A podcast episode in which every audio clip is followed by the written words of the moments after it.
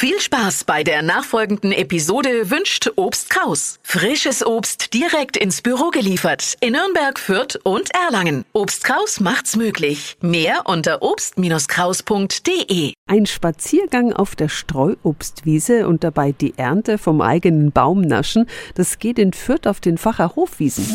365 Dinge, die Sie in Franken erleben müssen. Und auch Sie können der Pate werden. Das Umweltprojekt sucht Unterstützer für Wiesen und Bäume am Facher Regnitzgrund. Günter Ringel leitet das Projekt. Man wird dann Pate von 100 Quadratmeter Wiese.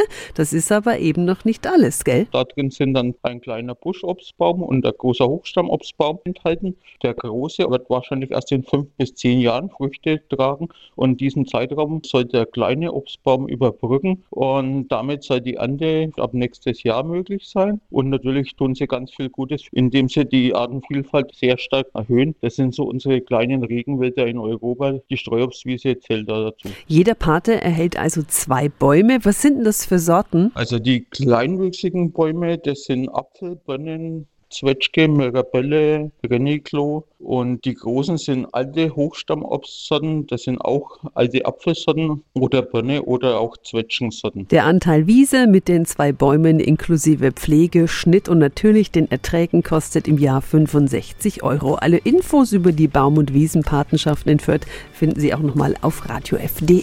365 Dinge, die Sie in Franken erleben müssen. Täglich neu in Guten Morgen Franken um 10 nach 6 und 10 nach 8. Radio.